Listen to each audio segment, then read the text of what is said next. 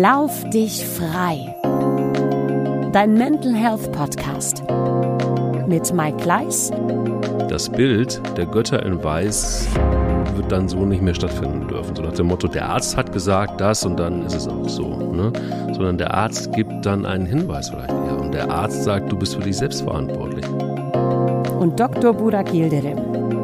Dazu muss man auch gebracht werden. Deshalb ist psychologische Unterstützung bei jeder Art von Trauma begleitend meiner Meinung nach wichtig, weil, wie ich es vorhin sagte, jeder geht unterschiedlich mit einem Trauma um.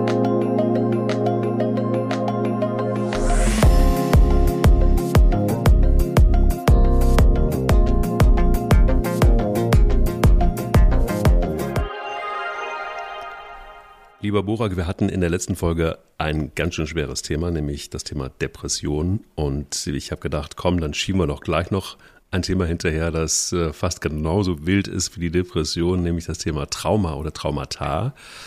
Hallo erstmal, schön wieder zurück zu sein bei Borak Yildirim oder bei Dr. Ja, vielen Dank. Borak Yildirim. Ja, ich hoffe, es geht dir gut. Und prima. Es geht mir gut. Ich Wunderbar. habe das Fasten überstanden. Und, äh, Mir geht's auch ja, gut. Aber dir Dank. geht's auch gut. Und, ähm, ja, das Thema war groß. Ähm, auch die Resonanz äh, natürlich dementsprechend. Und äh, ich denke, ähm, wir haben zum einen sicherlich den einen oder anderen ja, guten Nerv getroffen.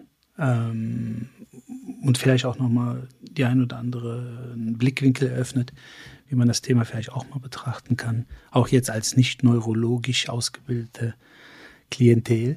Und ähm, das ist ja auch mal ganz wichtig.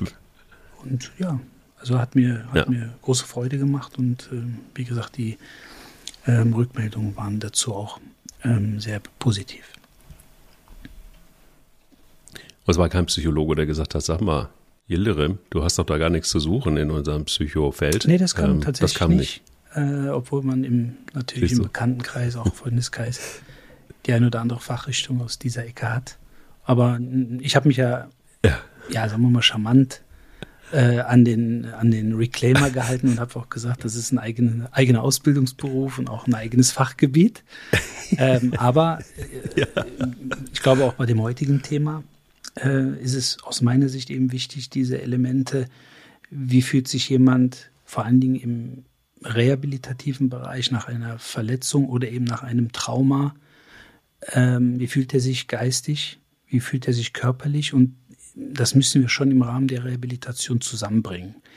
Und ähm, deshalb ist es wichtig, dass man sich mit diesen Themen eben beschäftigt ähm, und auch rückblickend auf Folge 1 äh, eben diese Empathie in diese, für diesen Bereich auch mitbringt und sich nicht eben rein auf das Muskuloskeletale, also sprich auf den Bewegungsapparat konzentriert. Bevor wir uns ins Trauma schmeißen, wie war dein Mental Health Moment? Ja, der Woche? war spannend. Neue Erfahrung. Nämlich, äh, Ja. ich habe äh, meditiert. Und zwar, Mhm. und zwar auf Vorschlag meines Sohnes. Äh, Hintergrund Okay. ist, äh, die haben in der Schule ähm, ja so eine Art Projektwoche gehabt. Yobadu nennt sich das. Und äh, im Rahmen Mhm. dieser Projektwoche war Meditation ein Thema. Und ähm, jetzt hat er Mhm. eine Klassenarbeit geschrieben. Und vor der, am Abend vor der Klassenarbeit war er so ein bisschen hibbelig. Ähm, und hat dann gesagt, Papa, ähm, hättest du Bock mit mir zu meditieren? Und dann habe ich erst gedacht, hm, habe hab ich erst gedacht, den nehme ich aufs Korn. Und ähm, war aber natürlich wie immer in meinem Leben sehr neugierig und sagte, ja, wie kommst du denn drauf? Dann hat er mir das erzählt. Und wie, wie er drauf gekommen ist durch die Schule. Und ich sagte, ja klar, hast du eine Anleitung? Was muss ich tun? Ist ganz neu für mich. Ähm, und er sagt, ja, ja, ich, hab, ich sag dir genau Bescheid, wie du dich hinsetzen musst und äh, was du mit den Händen machen musst. Ja, und dann hat er da in seinem Zimmerchen, ähm, hat er eine Kerze angezündet und äh, zwei Sitzkissen. Und dann hat er gesagt, so, jetzt machst du, jetzt faltest du die Hände so und dann schließt du die Augen und äh, dann gebe ich das Kommando und wenn wir fertig sind, sage ich Bescheid. Ja, dann habe ich mich da hingesetzt und habe das gemacht und äh, er musste erst so die ersten Sekunden noch schmunzeln, äh, auch über mich. Und äh, aber das war schon sehr interessant. Also es war, also es war eine Erfahrung, das muss ich schon sagen. Ich habe mich mit diesen Themen, ich bin schon ein spiritueller Mensch. Ich habe mich immer mit diesen Themen auch versucht auseinanderzusetzen, aber bisher entweder noch nicht die Muße oder die Zeit oder beides oder vielleicht auch noch nicht diesen Klick äh, verspürt zu sagen, so jetzt mach das doch mal. Ich glaube schon, dass ich ab und zu in einen meditativ ähnlichen Zustand komme in meiner Welt sozusagen, äh, in meiner Wahrnehmung. Aber so mhm. richtig, ne, nimm mal Platz, konzentriere dich jetzt mal darauf, versuch mal den Kopf äh, ja, frei zu machen. Ähm, das fand ich schon toll und ich fand es auch ehrlich gesagt sehr, sehr beeindruckend, dass mein Sohn auf die Idee kam und auch aus der Schule das für sich mitgenommen hat und gesagt hat, nee, das möchte ich mal machen, das möchte ich ausprobieren. Stark. Wie hat es sich angefühlt? Toll. Also ich fand es ja. vor allen Dingen auch toll, diese Vater-Sohn-Beziehung in, in dem Moment, diese Situation, mhm. die er ja kreiert hat. Mhm. Und ähm, aber ich fand's ich fand es auch für mich gut, weil ne, ich habe so ein so, so ein Gedanken-To-Do-Liste, kurz eine mhm. Short-Term und Long-Term äh, wo ich einfach gerade eben dieses Thema auch äh, auf dem Tableau habe. Und äh, da fühlte ich schon, oh, da kannst du so langsam Haken dran machen, weil du das jetzt mal umsetzt. Natürlich auf einer ganz einfachen Ebene. Ne? Und im wahrsten Sinne des Wortes fast schon kindliche Ebene. Aber äh, es fühlte ja, sich sehr okay. gut an, muss ich schon sagen. Ja. Schönes Erlebnis. Ja, definitiv. Definitiv passt so ein bisschen zu meinem ähm, Mental Health Moment der Woche. Und zwar, du kennst das ja, äh, du bist mir da um einiges voraus, ähm, unter anderem auch da, nämlich im Punkto Kinder und der Kindererziehung und wie man mit Kindern umgeht. Jetzt ist meine oder unsere Tochter erst vier Monate alt und ich habe mir abgewöhnt, Bücher darüber zu lesen. Weil ich festgestellt habe, je öfter du darüber liest, liest, und dann hast du ja auch noch dieses Riesenbuch, das sich Internet nennt, und ähm, wenn du da anfängst, das endet ja immer, bei Google endet es immer mit dem Tod, ne? Immer. Oder am Ende immer Krebs. Also es ist irgendwie fürchterlich. Ich habe dann irgendwann auch mal so gedetoxed und dachte mir so, nee, lass mal, sondern warum ist es eigentlich so, dass wir uns spätestens, wenn es um Kinder geht, dann rasten wir alle aus und beballern uns mit Informationen, anstatt vielleicht mal was ganz Verrücktes zu machen, uns intuitiv auf uns selbst zu verlassen. Und das gibt natürlich, das gibt natürlich dann auch Diskussionsstoff äh, zwischen äh, Mann und Frau. Das gab es auch, weil irgendwann fragte meine Frau, sag mal, ähm, liest du eigentlich, also so wie du mit, der, mit, mit, mit ihr umgehst, liest du eigentlich, also so körperlich, ne, ähm, auch so ein bisschen zwischendurch? Ich, nö, also ich habe das angefangen, habe für mich beschlossen, ich lasse es und intuitiv mache ich mit ihr Dinge, wo ich glaube, dass das irgendwie gut tut. Und irgendwie scheint es ja auch so zu sein, dass es so ist, weil sie lacht und hat einen, und giggelt und hat einen riesen Spaß dabei. Und ähm, dann, dann denke ich immer, dann kann es nicht so ganz falsch sein. Und dann gab es eine Situation, also wir haben eine klare Rollenaufteilung. Mama ist äh, Versorgerin, ne, weil sie hat das Essen und ähm, ich hatte den Spaß. Also ich bin der, ich bin der Spaßonkel. Und, ähm, und, und, der, und der, der, der Moment eigentlich war, dass ich sie das erste Mal hochgeschmissen habe, in die Luft geschmissen habe mit vier Monaten. Also ich habe sie wirklich so ähm, äh, Kopf, Schulter in der einen Hand und dann die andere Hand unter dem äh, Gesäß und dann habe ich sie so leicht hoch, ein bisschen ein paar Zentimeter. Und sie hat gekickelt und sie hat gekrischen und hatte einen Spaß. Und das ging, ich weiß nicht, zehn Minuten oder so. Dann war es auch in Ordnung, so dann war, war, war gut. Und dann äh, hast, hast du auch gemerkt, dass sie äh, Lust hatte an dieser Körperlichkeit und hat sich dann irgendwie so in mich reinfallen lassen und so weiter. Und das waren natürlich Bewegungen, die erstmal für sie jetzt auch außergewöhnlich waren. Ne? Und sie, du merkst auch, wie die dann einfach ähm, den, den Körper erkundet und sich dann irgendwie so an, an, Körper so anfasst, irgendwie fast so nach dem Motto, ist da jetzt noch alles dran? Natürlich nicht, aber es war meine Interpretation. Und, ähm, und ich, ich, also das war einfach ein wirklich ganz, ganz, ganz schöner Moment. Und ich habe mir gar keine Gedanken darüber gemacht, ist das jetzt gut, so ein Kind einfach mal in die Luft zu schmeißen, drei, vier, fünf Zentimeter, oder ist es nicht gut, sondern es war für beide Seiten toll und wir hatten Spaß miteinander. Und irgendwie hatte ich das Gefühl, es tut ihr auch gut, weil sie nämlich einen Tag hatte, wo sie fast nur geschrien hat, was ganz, ganz selten passiert. Aber das war so ein Tag. Und ab dieser Situation ging es ihr viel besser. Also ich habe mal gelesen, ja. dass es auf jeden Fall nicht gut ist, das Kind dabei fallen zu lassen. Aber, aber ja. Danke für den Tipp. Nein, aber Spaß beiseite. Ich glaube, das ist natürlich ein Riesenthema.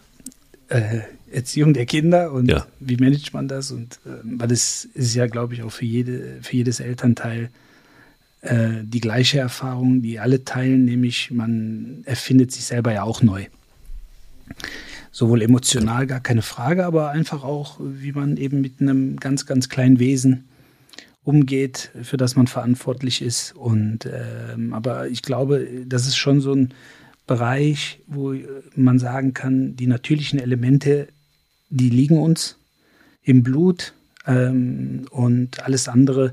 Also Wissen kann man lesen, Erfahrung nicht. Und deshalb denke ich, muss man so ein bisschen versuchen, da die goldene Mitte zu finden.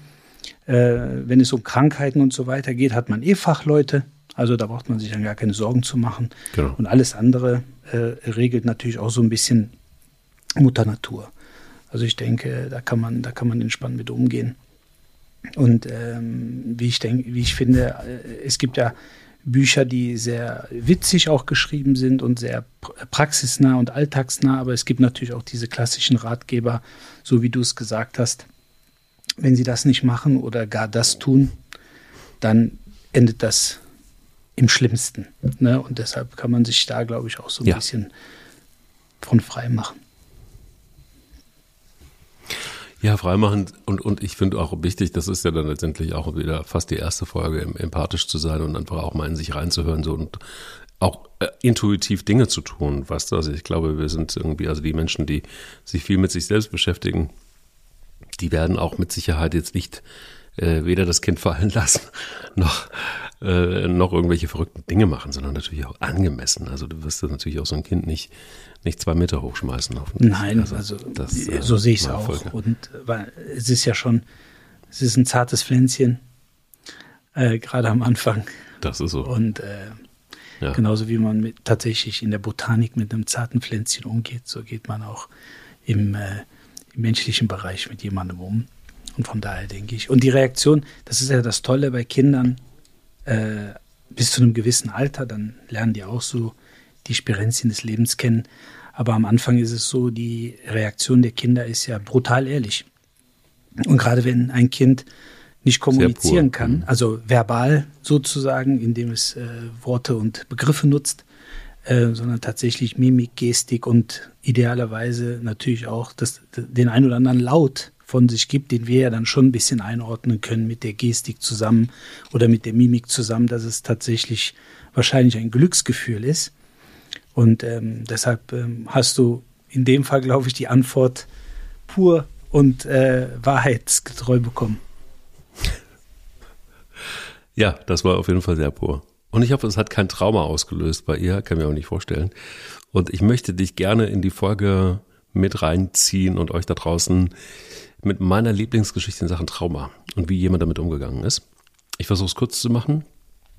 Ich habe vor einigen Jahren beim Wings for Life World Run ähm, einen Lauf, spezieller Lauf, könnt ihr mal googeln, wie die Mechanik da läuft.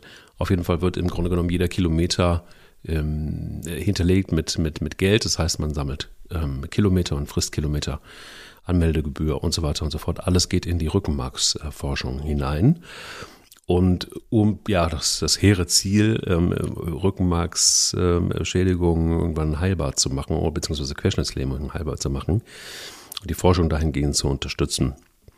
Da habe ich bei dieser Veranstaltung, äh, bei, bei einer Sendung, die ich äh, jedes Jahr moderieren darf, ähm, Michi Kurz kennengelernt. Ehemaliger Profi-Skifahrer. Dem passierte Folgendes. Ähm, der fuhr ein Rennen, kam in eine Schneewehe und stürzte, und zwar so doof, dass er seinen Körper nicht mehr spürte. Diagnose war ähm, Querschnittslähmung. Und der lag im Krankenhaus und er hat mir das erzählt. Er wird den Moment nicht vergessen, wo er seine Kinder anschaute und seine Frau, die zu Besuch waren, und für sich dachte, ich will nicht, dass meine Kinder einen Krüppel zum Vater haben.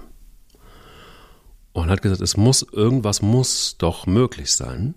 Und hat ähm, immer wieder auch versucht, mit seinem Körper, seinen Körper selbst zu checken. Und hat mit seinen Händen angefangen und hat plötzlich festgestellt, irgendwas funktioniert. Irgendein Finger regt sich und irgendwie scheint dann doch irgendwie eine Connection da zu sein. Und das hat ihm so viel Hoffnung gegeben, dass er weitergemacht hat. Michi Kurz kann heute laufen. Der ist auch beim Wings for Life World Run mitgelaufen, dann eben Jahre später. Äh, immerhin einen Halbmarathon hat er geschafft. Er sagt heute, dass wenn er mit dem Laufen aufhört, wird das wieder schlimmer. Also wird die Lähmung wieder schlimmer. Kannst du vielleicht auch gleich als Fachmann was dazu sagen? Und ganz krass war, er hat gesagt, sein aller, allergrößtes Ziel war, die Abfahrt, die er nicht zu Ende fahren konnte damals beim Rennen, einmal zu Ende zu fahren. Und zwar deshalb, weil er für sich das Gefühl brauchte, dieses Trauma abschließen zu können, das ihm entstanden ist. Also nicht nur dieses körperliche Trauma, sondern ähm, vor allen Dingen auch das psychische Trauma. Und hier sind wir ja auch so, so, so ein bisschen schon mitten im Thema eigentlich drin, weil du einfach genau, du hast es am Eingangs der Folge gesagt, zwei Aspekte hast. Du hast einmal den psychischen Faktor und den körperlichen. Manchmal nicht unbedingt zusammen, hoffentlich. hast du gleich zwei Traumata. Aber hier muss man, glaube ich, klar unterscheiden. Er ist dann auf diese Piste, er ist das Rennen in Anführungsstrichen zu Ende gefahren und damit konnte er auch erstmalig seinen inneren Frieden machen. Damit war ein großes Trauma oder das große Trauma der Psyche gelöst. Und ähm, es ist bis heute so, ich jetzt, ich hoffe, ich werde ihn dieses Jahr wiedersehen. Aber ähm, krass fand ich tatsächlich, dass er irgendwann auf der Strecke dann irgendwann äh, gesagt hat mal zu mir, dass wenn er nicht läuft, wird das sofort auch schlimmer mit, mit, äh, mit, der, mit der Lähmungserscheinung. Ähm, krasse Geschichte, finde ich. Ja, sehr krasse Geschichte mit äh, einem sehr ja, positiven Ausgang, muss man wahrscheinlich sagen dürfen. Ich muss es ein bisschen ins Konjunktiv mhm. packen, natürlich. Weil bei uns ist es natürlich im medizinischen Bereich so, ohne Details zu kennen, äh, und wie stark die Schädigung ja. war, auf welcher Höhe und so weiter. Aber da möchte ich jetzt im Detail nicht drauf rumreiten. Ist immer schwierig, ferndiagnostisch was zu sagen. Aber rein natürlich von der, von der, mhm. ähm, von dem Bericht, wie du es jetzt formuliert hast äh, und äh, so wie er es ja auch scheinbar empfunden hat, natürlich eine sehr beeindruckende Traumabewältigung auch sicherlich. Und ähm, ich denke, es gibt sehr große Beispiele dieser Art, äh, die natürlich auch sehr beeindruckend sind. Leider auch viele, die natürlich im, im, im, äh, auch äh, von Erinnerung her im Sande verlaufen oder wo eben die Betroffenen leider nicht diesen Mut auch aufbringen, an ihrer Situation was zu verändern, weil man braucht, um das auch durchzuziehen, sehr, sehr viel Support. Und zwar auch von anderen Personen. Man kann zwar einen, einen riesen Geist haben, und auch äh, sehr selbstbewusst sein und auch Lebensmut besitzen, das umzusetzen. Aber ähm, es fängt mit den medizinischen, mit dem medizinischen Background an, der einen unterstützen muss, äh, der nicht fatal formuliert, äh, so nach dem Motto, das geht nicht, das wird niemals funktionieren, machen Sie sich keine Hoffnungen und äh, äh, hören Sie mit diesem, jenem oder welchem auf, ähm, und ich habe für mich, äh, war so ein bisschen von zu Hause aus, ähm, Gott sei Dank hatten wir jetzt nichts mit, mit, mit Krankheitsthemen, aber einfach so fürs, wie sagt man immer so schön, äh, fürs allgemeine Mindset gab es immer einen schönen Spruch. Äh, das war, glaube ich, aus einer ungarischen Unternehmerfamilie so ein bisschen abgeleitet. Die haben immer, die hatten so als Familienmotto, ähm, geht nicht, liegt auf dem Friedhof, kann nicht, liegt direkt daneben. Und ähm, demzufolge ähm, muss man einfach wirklich viele Menschen in seinem Umkreis haben, die einen da unterstützen, weil sicherlich, das wird der Herr bestätigen können, bei den ersten Versuchen, die man macht, erlebt man ja schon, wie eingeschränkt und manchmal auch machtlos man wirkt. Ähm, wenn jemand seine Willkürmotorik verliert, aus welchen Gründen auch immer, ähm, und sich erstmal vor Augen führen muss, wie eine Bewegung stattfinden kann, die er, die er oder sie hm. hunderte, tausende Mal gemacht hat, dann ist es natürlich, ähm, ja, da muss man wirklich einen, einen großen geistigen Kraftakt vollbringen, um aus dieser Vision, die man da eigentlich hat, tatsächlich das in die Tat umzusetzen und letztendlich den Körper in Anführungsstrichen wieder aufzuwecken. Und ähm, das hat man natürlich in vielen, vielen anderen Verletzungssituationen, Unfallsituationen auf kleinerer Ebene. Also ich sage jetzt mal bei Sportverletzungen, ob das Kreuzbandrisse sind, Schambeinentzündungen, Muskelfaserrisse, die immer wieder auftreten oder auch einfach nur gar keine strukturelle Verletzung, sondern einfach eine funktionelle Störung, dass man einfach gewisse Distanzen nicht laufen kann, eine gewisse Gehstrecke nicht überwinden kann, weil dann auf einmal die Hüfte oder der Rücken wehtut und man sich eigentlich immer wieder die Frage stellt, warum geht das eigentlich nicht? Oder wie kann ich das überwinden? Und auch da braucht man tatsächlich, auch wenn es im Verhältnis harmloser erscheint, wenn jemand drei oder vier Muskelverletzungen hintereinander schießt, dann kann man das mit einer Querschnittslähmung oder einem Gehirntumor nicht vergleichen. Aber für diese Person in dem hm. Moment ist es das Schlimmste, was sie oder er haben kann. Das muss man immer bedenken. Deshalb ist auch so eine Aussage, egal ob das von einem Kunden in der Praxis ist oder von ärztlicher Seite, ja, sie haben das und das, aber ist ja nicht so schlimm, es gibt ja viel Schlimmeres. Es, ja, natürlich, der Bullshit ja, ist, ist das. Ja. Also, um es mal fachlich zu mhm. formulieren. Und, aber das ist halt, ähm, und genauso ja. darf man auch nicht argumentieren, weil letztendlich nochmal, für die Person, die sich, die sich körperlich gut fühlt, Klar. bei bester Gesundheit und stößt sich den kleinen Zeh an der Tischkante, ist das in dem Moment das Schlimmste, was diese Person haben kann. So, damit muss man sich beschäftigen, mhm. genauso wie eine Rehabilitation, egal eben ob nach äh, einer Querschnittssymptomatik oder eben nach äh, einem, ähm, äh, einer Schulterauskugelung. Ähm, man muss letztendlich wieder erlernen, das Niveau, was man vorher hatte, zu erzielen, wenn das möglich ist. Äh, und wie gesagt, wenn man die Geduld, die Spucke und vor allen Dingen auch das Selbstbewusstsein dazu hat. Kannst du dir ungefähr eine Zahl vorstellen? Also schon mal äh, vorab, ich weiß sie, aber ähm, habe sie auch recherchiert jetzt im Vorfeld der, der Folge. Aber was schätzt du, wie viele Menschen in unserer Gesellschaft haben ähm, mindestens einmal im Leben oder, oder mehrere solcher traumatischer ähm, Ereignisse? Also wenn es körperlich und geistig betrachtet ist, kann ich mir schwer jemanden vorstellen, der kein Trauma erlitten hat in seinem Leben. Es ist natürlich ähm, auch Trauma, ähm, kann man ja subjektiv beurteilen, wie man möchte. Ähm, aber rein auch da definitionsgemäß ausgedrückt muss man sicherlich festhalten, dass sicherlich jeder von klein bis groß, von jung bis alt, äh, sicherlich mindestens einmal im Leben ein Trauma erlitten hat. Würde ich jetzt denken. Das ist viel. Also man sagt, äh, zumindest die Uni Münster sagt, dass, dass, ähm, dass die Hälfte äh, der Menschen ist. Und zumindest ist es da so, dass man es gibt ja so Parameter, wann ist es ein Trauma? Wahrscheinlich gibt es das. Ähm, ich kenne es nicht. Aber diese Parameter von der Uni Münster wurden angelegt und dann sagt man die Hälfte, was ich aber auch schon irre, irre viel finde. Ähm, das bedeutet ja, wahrscheinlich ist es die Zunk, wie, wie immer ist die Dunkelziffer weitaus höher und natürlich ist es so, dass, ähm, dass, dass nahezu, würde ich auch unterschreiben, dass fast jeder mal irgendwann etwas erlebt hat, was für ihn oder sie vielmehr ähm, schon ein, ein, ein Trauma gewesen ist. Und die Frage ist ja immer, lass uns mal bei der, vielleicht beim körperlichen Anfang, da bist du, ähm, das ist ja so deine, deine berufliche DNA auch.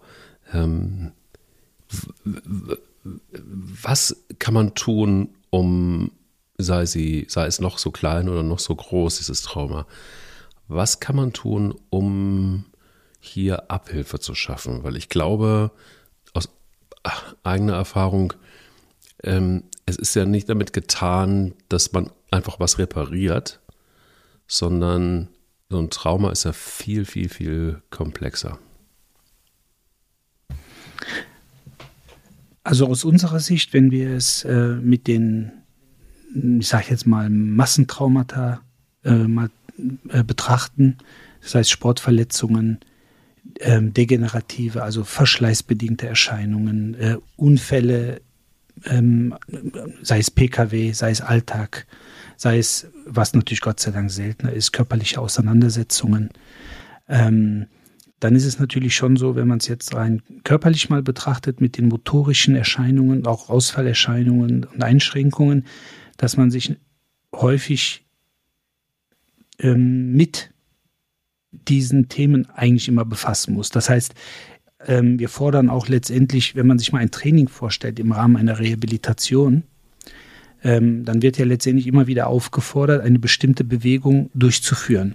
Am Anfang, wenn es ähm, in einer, Frühphase einer Rehabilitation ist, dann sind sicherlich eindimensionale Bewegungen, irgendwann werden sie mehrdimensional und irgendwann sagt man auch, Jetzt gehen wir in die Bewegungsqualität hinein, die letztendlich das, letztendlich das Trauma ausgelöst hat.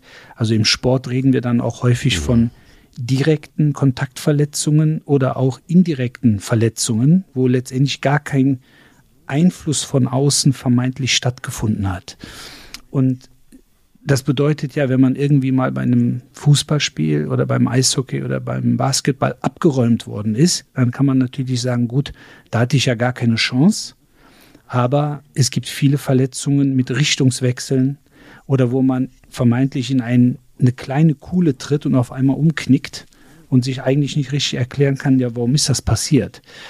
Wenn man diese Bewegungsmuster mhm. analysiert, und die kann man analysieren, nicht nur rein videotechnisch oder aus Erzählungen, sondern man kann sie messbar machen. Stichwort das auch, was wir in der Praxis versuchen umzusetzen.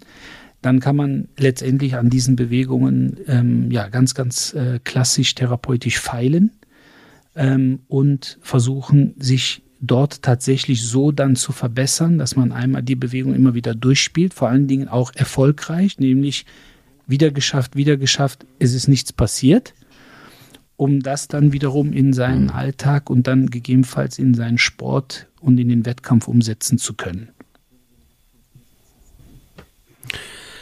Kann es denn sein, dass man so viel Angst vor diesem Trauma hat, dass man, würde man sich keine Hilfe holen, in Gefahr läuft, dass dieses Trauma sich sogar noch verfestigt? Also dass man im Grunde genommen ähm, ähm, tatsächlich auch wirklich äh, einen Schmerz zum Beispiel, den man lange Zeit empfunden hat und von dem man, der mittlerweile ein Trauma geworden ist, ähm, dass man sich da immer noch weiter reinschraubt? Ist das, ist das so, dass das Hirn das macht?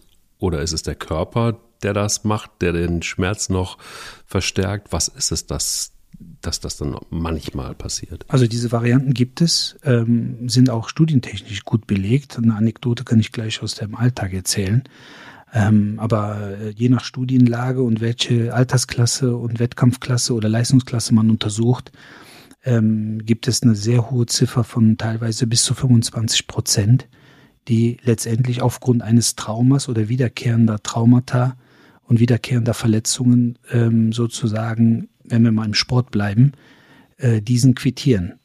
Und wenn das junge Menschen sind, ähm, vor dem 18. Lebensjahr, vielleicht auch hochqualifiziert, talentiert, äh, willig, leistungsbereit, bissig und so weiter, wenn die dann mit einer vermeintlich banalen Verletzung, die sehr, sehr häufig vorkommt, völlig aus diesem potenziellen Karriereweg rausgerissen werden, ähm, oder aus einem Berufsweg rausgerissen werden, äh, es muss ja nicht nur immer Sport sein, ähm, dann ist das natürlich äh, gerade aus medizinischer Sicht äh, auch ein Alarmzeichen. Und äh, es gibt ähm, hm. nur mal als Beispiel, weil das kann man sich nicht vorstellen, wenn man nicht einfach retrospektiv sich die Zahlen anguckt. Äh, ich war 2019 in London beim FIFA Medical äh, Kongress. Und da hat ein Kinderchirurg, ein Kniechirurg aus Luxemburg eine Studie vorgestellt, ähm, aus dem Jahre 2019, also ganz frisch, wo er und seine äh, Kollegen retrospektiv sich angeschaut haben, wie viele Fußballer in den fünf größten Ligen Europas im Jugendbereich eine Kreuzbandverletzung hatten. Also mit anderen Worten, wie viele Jugendspieler, die eine Kreuzbandverletzung hatten, wurden später Profis in einer der fünf besten Ligen Europas. Jetzt hast du mich vorhin nach einer Zahl gefragt. Jetzt gebe ich diese Frage mal an dich. Wie viel Prozent? Keiner. Richtig. Keiner. Richtig. Und jetzt kann man natürlich sagen, ah, aber der eine, der ist den Luxemburgern durchgeschlüpft. Den haben sie nicht auf der Karte gehabt. Ähm, ich habe das mal vor äh, ja, 2019 natürlich, als ich zurückkam, weil ich fand diese Studie sehr beeindruckend, weil ich mir das im Leben nicht vorstellen konnte. Mhm. Und, ähm, und dann geht man natürlich einfach mal die Spieler durch, die man selber kennt, die man mit einem Kreuzbandriss behandelt hat.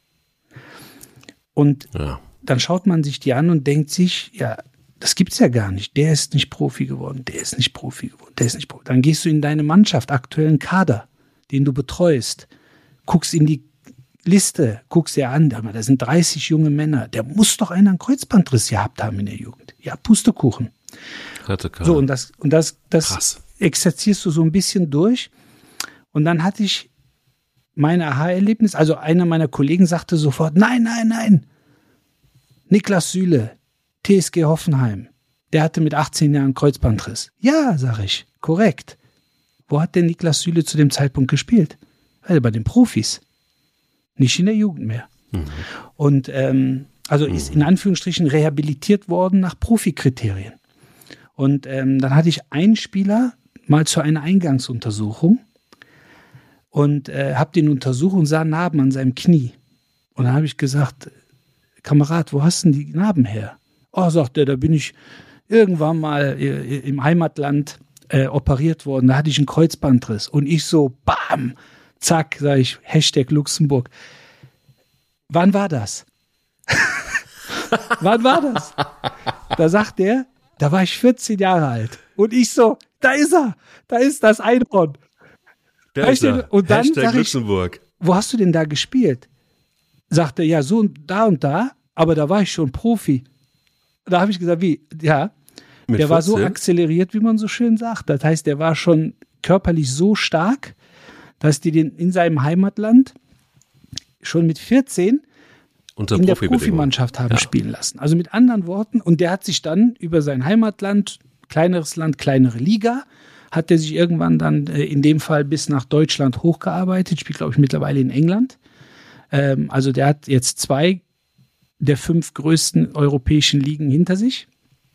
Aber der ist natürlich damals eben auch in Anführungsstrichen unter Profikriterien rehabilitiert worden. Und das sind so Themen, wo ich sage, damit muss man sich auseinandersetzen, weil man so viele Top-Fußballer kennt, Top-Athleten kennt. Wenn die in jungen Jahren, in dem Fall bleiben wir mal dabei, einen Kreuzbandriss erleiden, dann kann man Stand 2019 sagen, ja, der wird kein Profi mehr.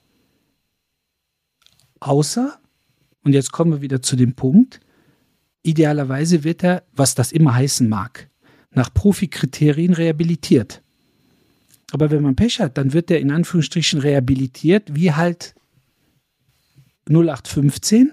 Und dann kann es durchaus sein, dass derjenige oder diejenige es nicht in den Profibereich schafft. Was jetzt eine sehr kleine Klientel ist, ne? aber einfach mal so ein bisschen rausgegriffen, weil das kann man auch übertragen auf verschiedene Berufsebenen.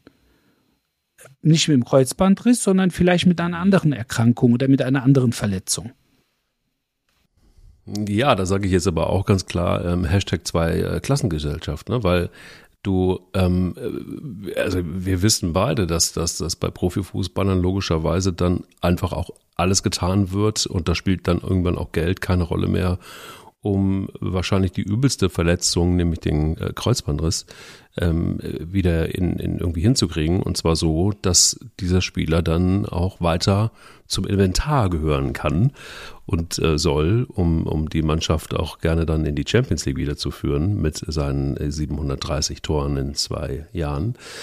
Ähm, dass, dass, dass das aber natürlich nicht unbedingt möglich ist für Martin Schmitz außer Louis, ähm, der vielleicht einen normalen Bürojob hat, das und, und, und bei, bei und, und gesetzlich versichert ist.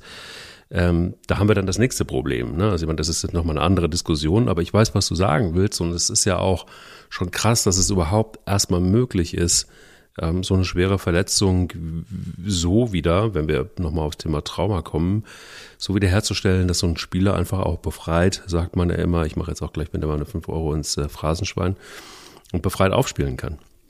Ohne dass er daran denkt, ähm, oh Mann, hoffentlich hält das Knie, hoffentlich äh, ist dieses furchtbare Geräusch, das ich da noch in Erinnerung habe, äh, nicht mehr, äh, nicht nochmal irgendwann da. Also es schwingt ja mit, spätestens dann, äh, wenn so ein, so ein Olivier Giroud auf dich zuläuft und du äh, dann spätestens dann wahnsinnig viel Angst hast als Verteidiger, ähm, dass das Kreuzband hält, wenn der endlich reinrauscht. Ähm, lass uns aber doch vielleicht nochmal ein wenig kurz bei dem Thema Physis bleiben.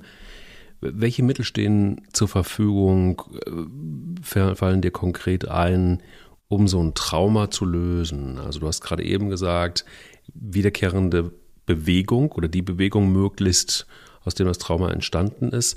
Aber was hat man heute für Möglichkeiten, um so ein Trauma zu lösen, wenn es um die Physis Also wichtig ist ja ähm, natürlich nochmal so ein bisschen zu erarbeiten, welche Form des Traumas. Es kann ja auch ein operativ bedingtes Trauma sein, also ältere Bevölkerung, Kniegelenksverschleiß, Knieprothese. So, da steht natürlich in erster Linie ähm, neben der Wundheilung steht im Vordergrund, dass man das normale Gehen wieder beherrscht, dass man eine Treppe beherrschen kann. Und ähm, aber genau diese Aspekte muss man letztendlich durchlaufen. Ob das jetzt mit einem, ich möchte mal sagen, um, umgangssprachlichen Krafttraining ist ähm, oder indem mhm. man letztendlich technisch versucht, diese Bewegungsabläufe immer wieder zu ähm, wiederholen. Aber man muss auch dort mhm. hineingebracht werden. Also man muss, ich will nicht sagen, gezwungen werden, in diese Bewegung hineinzugehen, weil ja viele auch vor bestimmten Bewegungen oder nennen wir es auch Belastungen.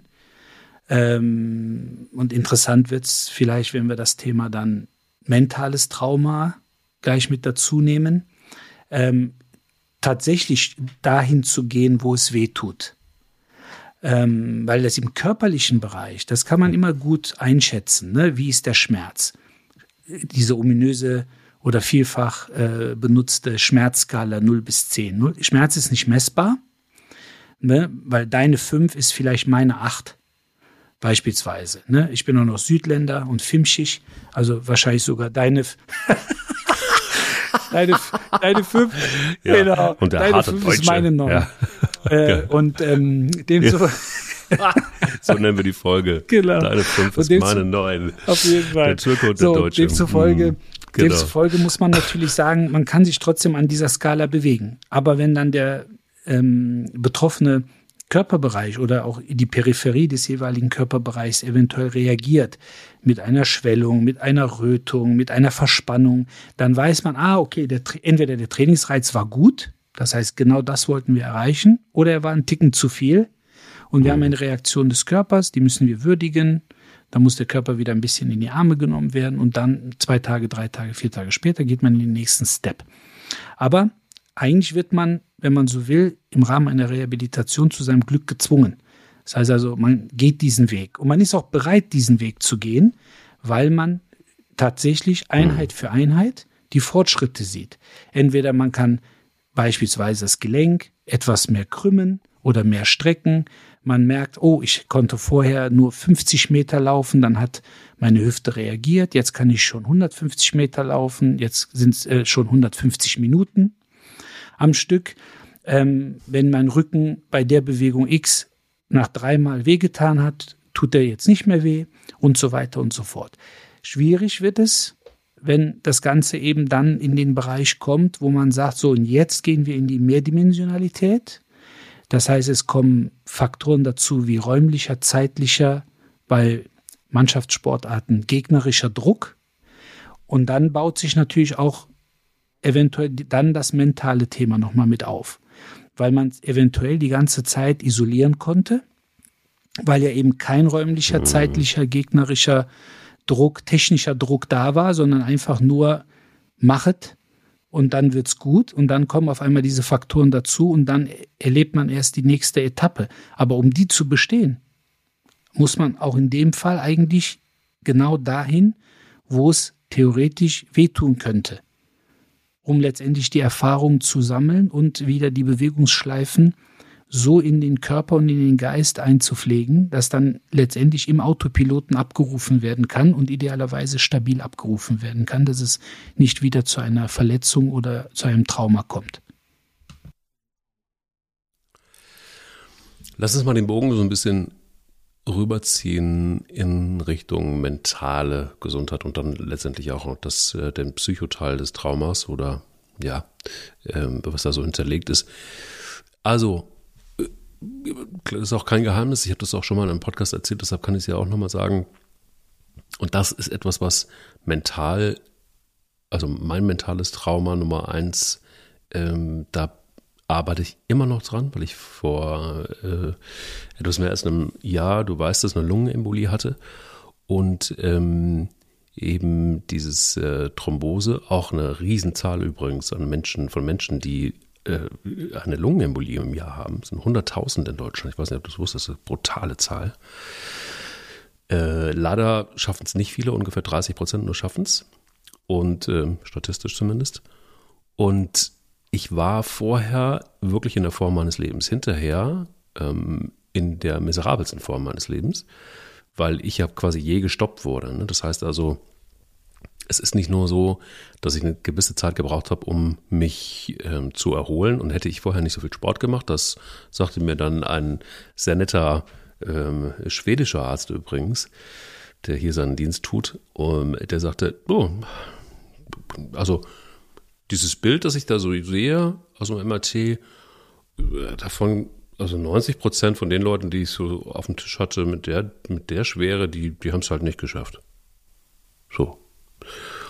Ähm, und dann dachte ich mir so, oh, okay. Und dann sagte er, du hast viel Sport gemacht. Also ja, ich habe viel Sport gemacht. Sagt er, ja gut, dann war dein Herz auch richtig gut. Oder dein Herz ist richtig gut. Sonst ähm, wäre das schwierig geworden. So, ja, okay, dann sollte ich vielleicht auch wieder bald wieder anfangen, mit dem Laufen. Ich habe dann auch bald wieder mit dem Laufen angefangen und das war brutal, weil erstmal meine Kondition komplett im Arsch war, Hashtag im Arsch und äh, und dann und dann war ein ein blöder Druck immer noch auf dem Bein und das hat mir Angst gemacht.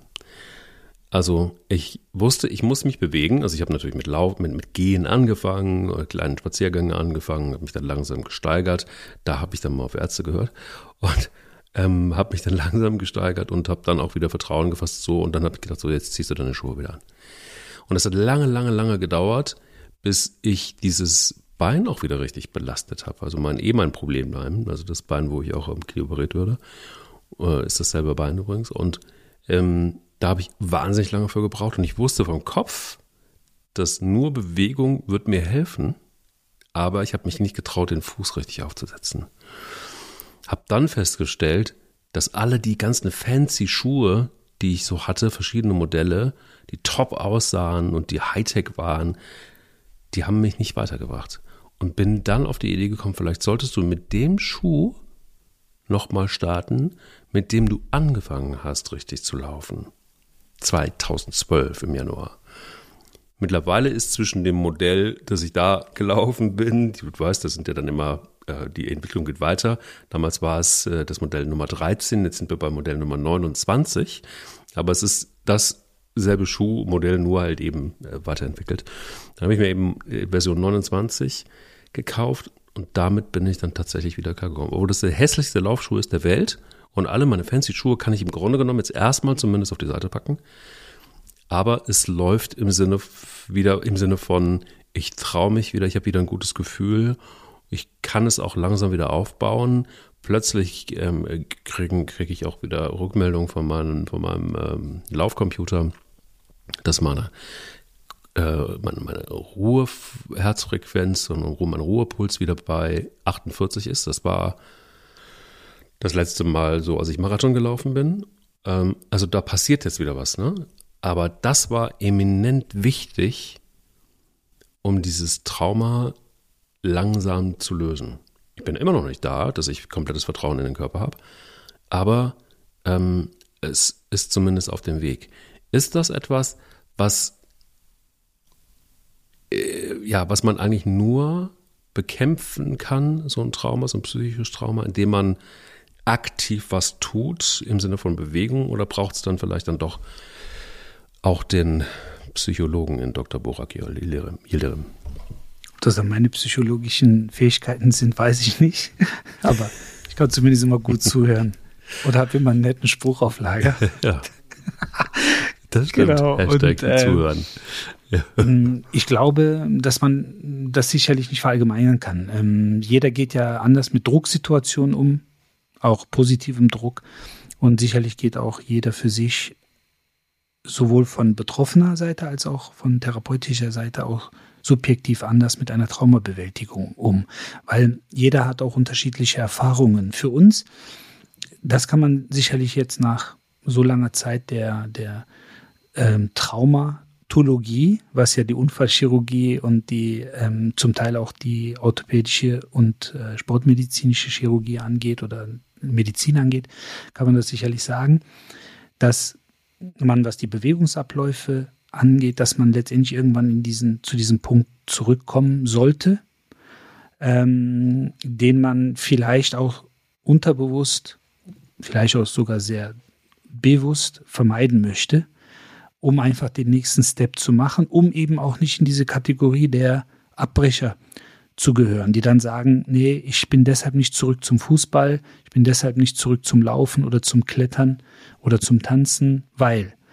Ähm, und gerade diese Woche hatten wir einen jungen Mann da, 16 Jahre alt, äh, Fußballer mit zweitem Kreuzbandriss. Also das heißt Kreuzbandriss und dann auf derselben Seite leider nochmal ein Kreuzbandriss erlitten. Sonst aber Checkheft gepflegtes Knie, das heißt Knorpel, Meniskus sieht eigentlich sehr, sehr gut aus. Und trotzdem hat der Operateur dem Jungen gesagt, pass auf, ich mach dir das. Der Junge hat jetzt zum zweiten Mal seine Rehabilitation hinter sich von knapp acht Monaten. Und äh, bei der letzten Kontrolle hieß es dann, nee, das sieht gut aus, mach jetzt auch nochmal eine Bewegungsanalyse. Äh, ich habe da auch eine Empfehlung. In Pulheim sitzen da so ein paar Chaoten, die können das ganz gut. Und ähm, aber er hat ihm gesagt, spiel bitte kein Fußball mehr. Und ja, Boah. und der Junge spielt neben Fußball auch Tennis äh, und äh, geht auch noch laufen. Also der hat wirklich Spaß am Leben, trotz dieser beiden Verletzungen in jungen Jahren. Wenn man sie mit 15 und 16 direkt hintereinander in der, in der Blütezeit seiner Jugend sozusagen erleidet, ist das schon schwer, aber pfiffiges Kerlchen, auch, auch ähm, ja, selbstbewusst. Und ähm, dann habe ich ihm einfach gesagt, pass auf, wir machen, wir machen folgendes. Wir machen jetzt bei uns die Return to Fight Testung. Das heißt, für den Tennisplatz, für den Laufsport und theoretisch für den Fußballplatz. Du machst das, was dir schmeckt, wo du dich sicher fühlst, wo du dich wohlfühlst. Für uns ist nur wichtig, dass wir dir hinterher sagen können, ob du Fußball spielen kannst oder nicht. Körperlich oder von mir aus funktionell so wie dein Knie auf bestimmte Bewegungen reagiert und so wie du jetzt deine Rehabilitation idealerweise durchlaufen hast. Und wenn du dann nicht mehr spielen willst, dann liegt das einfach daran, dass du keinen Bock hast. Aber du sagst, du lässt dir bitte von keinem sagen, du kannst dies nicht oder das nicht. Es sei denn, es ist begründet. Aber du hast doch jetzt deine Rehabilitation gemacht, nicht für Essen, Trinken, Netflix, sondern du willst doch was machen, du willst doch kicken. Du willst auf dem Tennisplatz. Sag ich, wenn du auf dem Tennisplatz Haken schlagen kannst, Unabhängig davon, ob ein Gegner in der Nähe ist oder auf der anderen Netzseite. Aber du musst sehr, sehr komplexe Bewegungen ausführen. Du wirst irgendwann müde. Du musst ans Netz. Du musst Haken schlagen. Du musst das Tempo variieren. Du musst Schlagdistanzen einschätzen können. Und das alles in Millisekundenbereich. Dafür hast du trainiert. Hm. So, und dann kannst du eventuell auch wieder Fußball spielen. Und deshalb sagte ich ja, wir haben aus therapeutischer Sicht eine sehr große Macht, sowohl jemanden stark zu reden, als auch jemanden in den Karton zu sperren. Und ähm, dessen müssen wir uns auch bewusst mhm. sein. Also jemandem zu sagen, der sportambitioniert ist oder auch von mir aus am Leben Spaß hat und der sagt, ja, mir tut der Arm weh, wenn ich ihn nach oben strecke, ja, dann kann die Empfehlung nicht sein, ja, dann lass ihn doch unten. Sondern wie können wir den Arm nach oben strecken, wenn das körperlich und geistig ja. möglich ist? Das ist aber neu, also was heißt neuer Ansatz, aber das ist ja etwas, was, das weißt du äh, viel, viel besser als ich. Äh, dafür muss, muss ja eins gewährleistet sein, nämlich das Bild der Götter in Weiß äh, da, wird dann so nicht mehr stattfinden dürfen. So nach dem Motto, der Arzt hat gesagt das und dann, dann ist es auch so. Ne? Sondern der Arzt gibt dann einen Hinweis vielleicht eher. Und der Arzt sagt, du bist für dich selbst verantwortlich. Der Arzt sagt, ich kann dir sagen, wie es körperlich aussieht. Aber du musst für dich entscheiden, was du willst. Und wir, wenn du das willst, dann, dann gucken wir, dass wir das hinkriegen, so gemeinsam. Also es ist ein gemeinschaftliches Miteinander. Natürlich hast du deine Expertise und das ist auch wichtig. Aber es ist eben nicht mehr so, dass der Gott in Weiß von oben sagt, du wirst nie wieder Fußball spielen können. So, ne? Also das heißt, da, da findet ja schon die Umdenke statt. Genauso glaube ich, wenn wir nochmal ein bisschen auf das Psychische eingehen, ist es, glaube ich, wahnsinnig wichtig, dass, ähm, jetzt habe ich mir da keinen, keinen Coach geholt. Ich weiß aber, dass es natürlich ganz viele Menschen gibt, die ein Trauma erlitten haben, ähm, die einfach auch psychische Hilfe brauchen, die sich das auch gerne holen und die merken, dass es eine ganz schön lange Zeit dauert, mit einer gewissen Regelmäßigkeit verknüpft, eben diese Coachings zu durchlaufen, um so ein Trauma letztendlich aber auch äh, einigermaßen hinzukriegen. Je nachdem, wie schwer das ist. Ich kenne Fälle, die sind intensiv drei, vier, manchmal fünf Jahre ähm, ähm, in psychologischer Behandlung gewesen.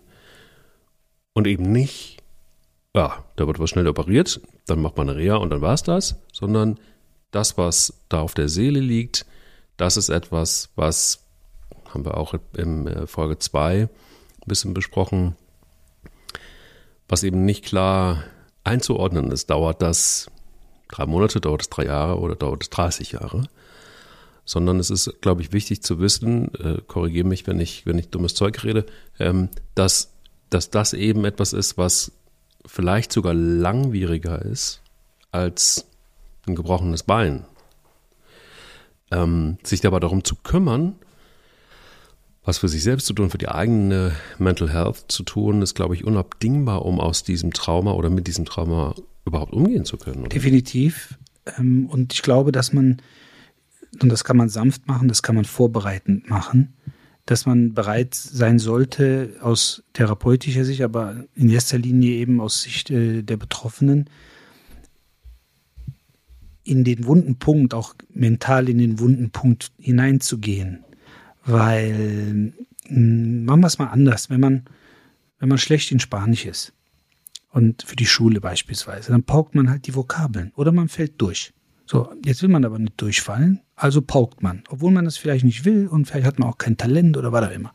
Wenn man sich sportlich verbessern will, Kilometer 10, Kilometer ähm, 15, 100 Ultraläufer, wie wir beim letzten Mal äh, ja auch besprochen haben, die weit über die 100 Kilometer gehen. Mhm. Ja, dann geht das nur, indem man sich zwingt, das zu tun und äh, seine äh, viel zitierte äh, Komfortzone verlässt.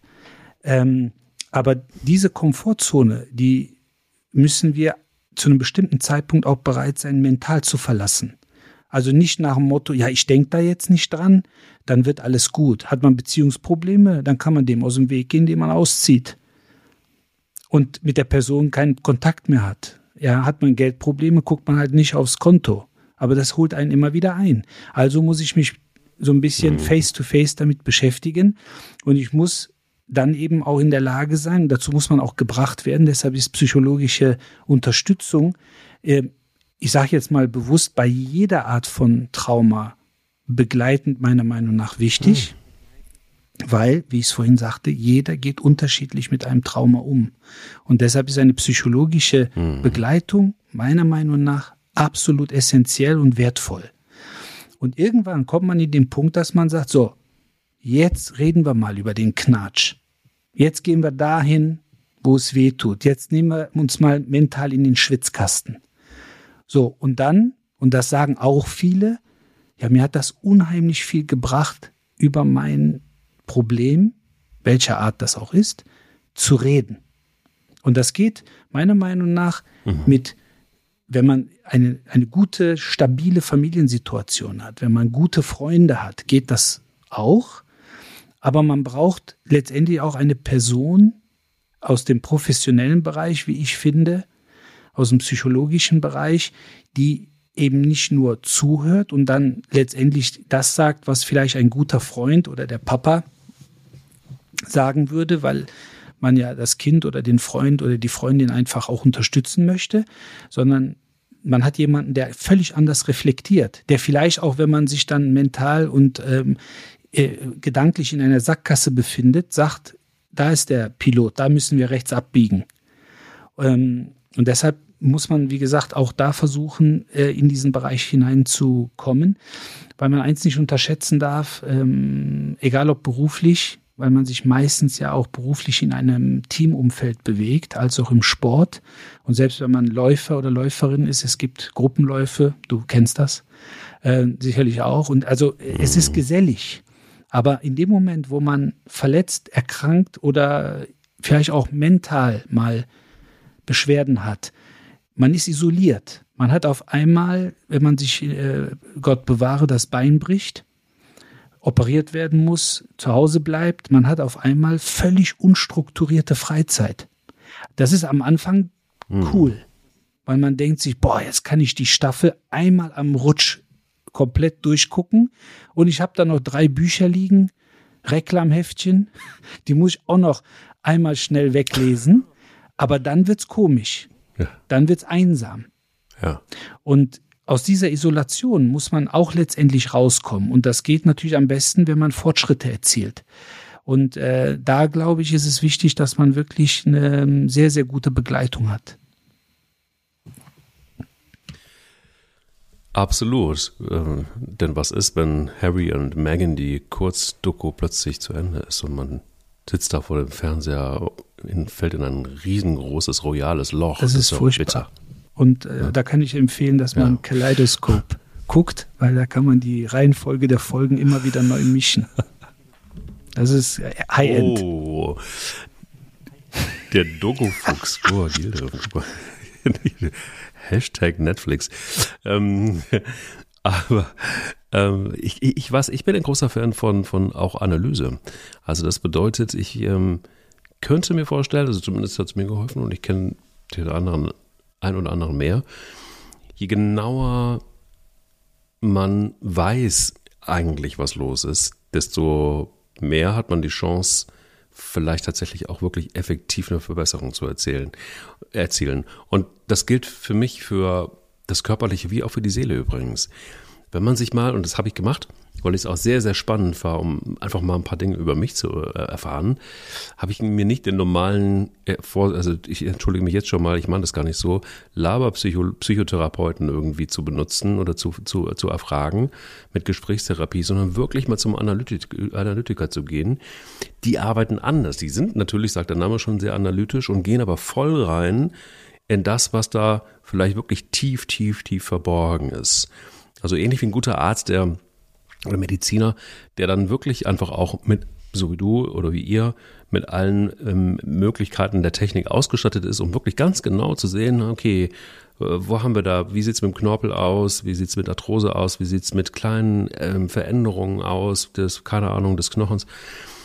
Genauso kann dir noch ein Analytiker dann irgendwann, wenn er dich kennt, sagen, naja, vielleicht nochmal dahin gucken und nochmal hier hingucken und mal überlegen, ähm, ähm, wie kommt man aus diesem Trauma raus und warum ist das überhaupt entstanden?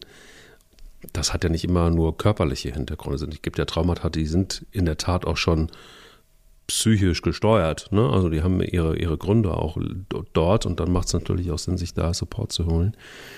Ist das eine zu gewagte These, ähm, zu sagen, je genauer man etwas weiß, desto größer sind die Chancen, auch ähm, eine Verbesserung wieder zu erzielen? Die These halte ich nicht für gewagt, sondern für essentiell.